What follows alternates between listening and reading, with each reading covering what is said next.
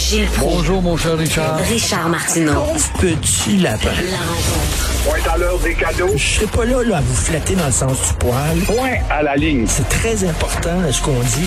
La rencontre pro martineau Alors, Gilles Proux, donc, décès de Jean Rochon, qui été ministre péquiste sous trois gouvernements, M. Parizeau, M. Bouchard, M. Landry. Euh, il y a quelques années, M. Rochon euh, accordait une entrevue au Journal de Montréal, puis il disait qu'il était extrêmement déçu parce que c'était lui qui avait lancé le fameux virage ambulatoire.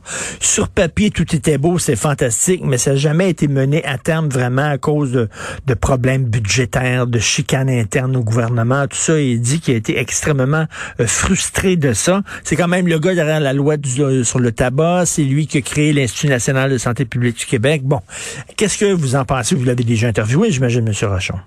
Oui, à quelques reprises, il faisait partie de ces nombreux ministres qu'on sollicitait à l'époque, qui étaient faciles à rejoindre. Je ne peux pas dire de souvenir qu'il était un gars très chaleureux. Il était très orthodoxe dans sa pensée et euh, justement dans le plan qu'il devait défendre. Il va se faire énormément critiquer par euh, les syndicats, Ben mais il faisait une réforme qui lui était commandée par Lucien Bouchard à l'époque et euh, d'autres, comme tu dis, il a travaillé quand même sous trois premiers ministres, Bernard Landry. Et c'est un gars qui, en tout cas, a accompli son devoir pour, euh, dans le contexte du temps où il fallait y mettre le couteau et rationaliser les dépenses dans le secteur de la santé qui débordait. Alors, dans ce sens-là, il a laissé un souvenir plutôt amer, mais euh, aussi un souvenir d'un homme efficace qui avait accompli sa mission euh, sans trop de failles, même s'il a confié au Journal de Montréal il y a à peine quelques mois euh, qu'il manifestait une certaine déception de ne pas s'être rendu jusqu'au bout. Mais c'est un gars qui va laisser un souvenir d'un homme franc et dévoué et euh, incorruptible sans doute. Alors. Et, euh, et, là, je suis en train de lire, il a fait adopter une loi révolutionnaire sur le tabac euh, qui interdit de fumer dans les grandes entreprises et les, les, établissements publics, mais aussi qui interdisait la vente de produits du tabac aux mineurs. Ça veut-tu dire qu'avant cette loi-là, on pouvait vendre des cigarettes aux mineurs? Au Québec? On fermait les yeux dans les dépanneurs. C'est sûr que le petit jeune qui se présentait, puis le dépanneur qui vend trois tablettes de chocolat par jour passait par-dessus et euh, refilait le paquet de cigarettes, ou le petit jeune y allait pour dire c'est pour mon grand frère, ou mon père m'envoyait chercher des cigarettes. Il y avait un laxisme et, euh, en tout cas, mmh. une désobéissance générale. Ça a été une main ferme, en tout cas, d'avoir imposé une discipline de la sorte, mais ça n'a pas fait de nous euh, de moins nombreux fumeurs. On a peut-être diminué le nombre de fumeurs parce que la santé est rentrée dans l'écran de télévision pour nous conseiller, mais euh, ceux qui ont continué de fumer, qui continuent encore, fument tout autant, sinon plus. Ben oui, puis les jeunes, ils vapent. Mon fils de 13 ans me disait qu'à son école, il y a des jeunes de son âge qui ont des trucs là, pour vaper, ils font du vapotage à 13 ans. C'est incroyable, c'est l'affirmation de l'homme, du petit cul se laisse influencer par un quelconque héros voyou à la télévision et puis qui, pour faire pareil dans la cour d'école, ben, il va avoir 13, 14 ans et puis, ben, écoute, on baise à 11, 12 ans maintenant dans les écoles au nom de la liberté. Alors, faut pas être étonné de ce laxisme où la liberté dans laquelle nous surnageons est en train de devenir une débandade épouvantable et qui contribue à la décadence de ce petit peuple suicidaire qu'est le peuple québécois. Et là, Gilles, vous allez complètement capoter, vous allez péter des fuses, comme on dit. Parce que là, les éducatrices disent on n'est pas assez payé. Les gens appuient les éducatrices. Le gouvernement dit OK, tout de suite, là, on décrète tout de suite à partir de là on va augmenter votre salaire. Puis il dit, mais non, je ne tente pas de travailler 40 heures. Et on se demande après pourquoi les statistiques de l'OCDE mettent le Canada en tête du peloton comme un des pays les plus improductifs et ça inclut évidemment les 20% de Québécois dans cette belle euh, fédération. Sommes-nous devenus plus paresseux euh, avec le temps? C'est oui la réponse. Nous sommes plus paresseux quand on se souvient que la semaine de 40 heures, c'était une chose normale Voilà maintenant euh, qu'on se bat plutôt pour la semaine de quatre jours, payez-nous pour cinq, sans oublier la police, les semaines de trois jours, payez-nous pour cinq ou quarante heures, bien sûr. Alors, euh, on le voit bien, je ce que ça donne dans tous ces corps publics qui dépendent des taxes des Québécois, où la bataille se fait encore une fois pour en demander plus et en donner moins en échange. Alors là, les bonnes filles des CPE ont beau me dire, moi je veux travailler 35 heures, c'est ma vie. Euh, je rappelle qu'avec des semaines de 32-35 heures, le Canada, le Canada est devenu le plus improductif. C'est pas moi qui le dis, c'est l'organisation euh, du développement économique mondial. Alors pourquoi, après tout, euh, on est toujours à l'avant-garde quand il s'agit de bêtises au Québec? Je comprends qu'ils travaillent, euh, on est très contents, ils prennent soin de nos enfants, puis tout ça, mais la, majorité des gens travaillent 40 heures semaine. Là, là ils disent, oh, non, du monde. Avant, c'était 50 heures dans le temps de nos, grands-parents.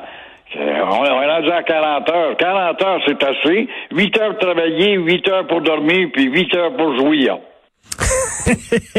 Et là, vous avez vu la page couverture du journal de Montréal, l'ancien maire de Terrebonne qui est dans le, jacuzzi euh, sur le bateau de Tony Curso, dans les bulles.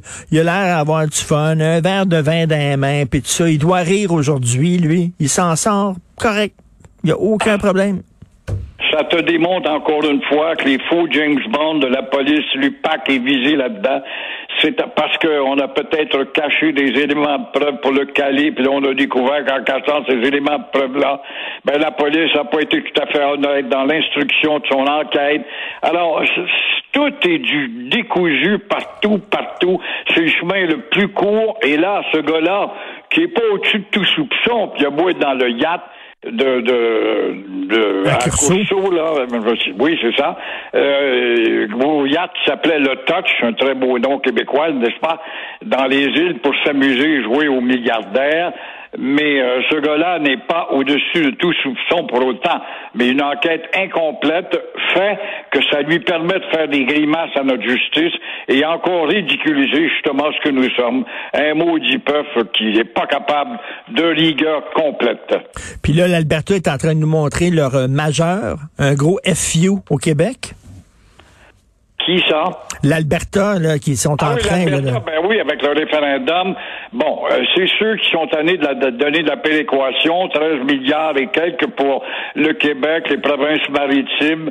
C'est vrai que le pétrole rapporté par enrichi cette province, mais euh, je pense que Monsieur euh, le Premier ministre n'est quand même pas si méchant que ça en disant on fait un référendum qui, constitutionnellement parlant, n'aura pas de résultat de valeur.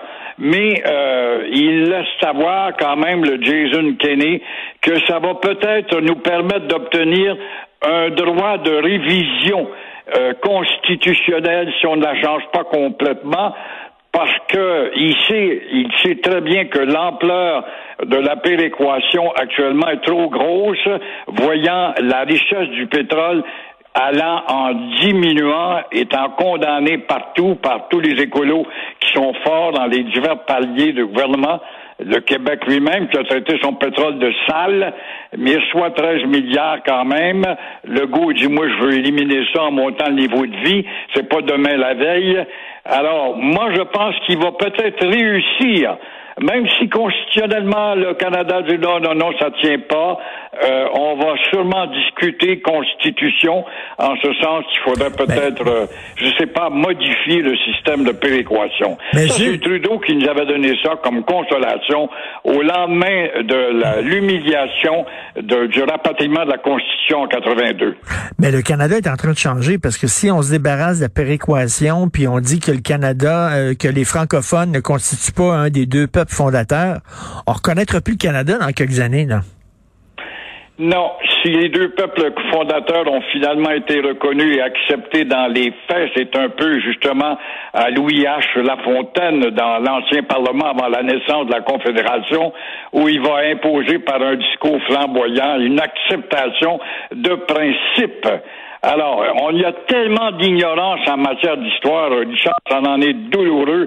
Je t'ai lu ce matin justement sur le ridicule et les contradictions de nous tous du laisser-faire, et on le voit maintenant avec deux leaders, le nouveau de Nicodère, qui est pas plus nouveau que mon, mon œil, est aussi arrogant, aussi quétaine, aussi inculte, qui connaît beaucoup mieux la vie d'Elvis Presley que son histoire du Canada qu'il devrait apprendre. Mais il va avoir des votes hypocrites. Il se range avec le Centre Bell, qui est rien d'autre qu'une œuvre de bloc. Parce que Madame la ricaneuse se range aussi avec le Centre Bell. Pourquoi? Pour plaire aux blocs. Parce qu'elle sait fort bien que les Mohawks sont avant tout des blocs, poussés par des blocs qui érigent, qui dirigent des, qui rédigent des pancartes sur la rue Sherbrooke au coin de Décarie, c'est Cap-Bord, nous traitant de racistes qui n'ont pas été défaites encore au moment où je vous parle. Alors, dans cette maudite société de tolérance où on nous impose, nous l'intolérance à nous autres comme c'était nous les intolérants. Il reste à savoir si au Centre Bell, il va y avoir des Québécois quétaines assez articulés pour huer quand euh, l'animateur va nous annoncer qu'en cette année de réconciliation, réconciliation de quoi? Est-ce qu'on les a malmenés? Est-ce qu'on leur a déclaré des guerres? Parce que je sache, la réconciliation, c'est la grande paix de 1701 d'Hector Cadière. C'est ça que l'histoire devrait enseigner avant tout. La réconciliation, c'est qu'on a tenu 200 ans avec 10 des 11 nations. Alors, c'est ça la réalité de notre euh, compréhension. La réconciliation, c'est Pontiac qui met sur pied une armée de 50 000 hommes pour revenir au régime franco-indien. Je dis bien franco-indien. Puis quand les Américains analysent, ils ont des vrais historiens, eux puis ils parlent de la guerre de sept ans, ils parlent pas de la guerre de sept ans, ils parlent de la guerre de Franco-Indian War.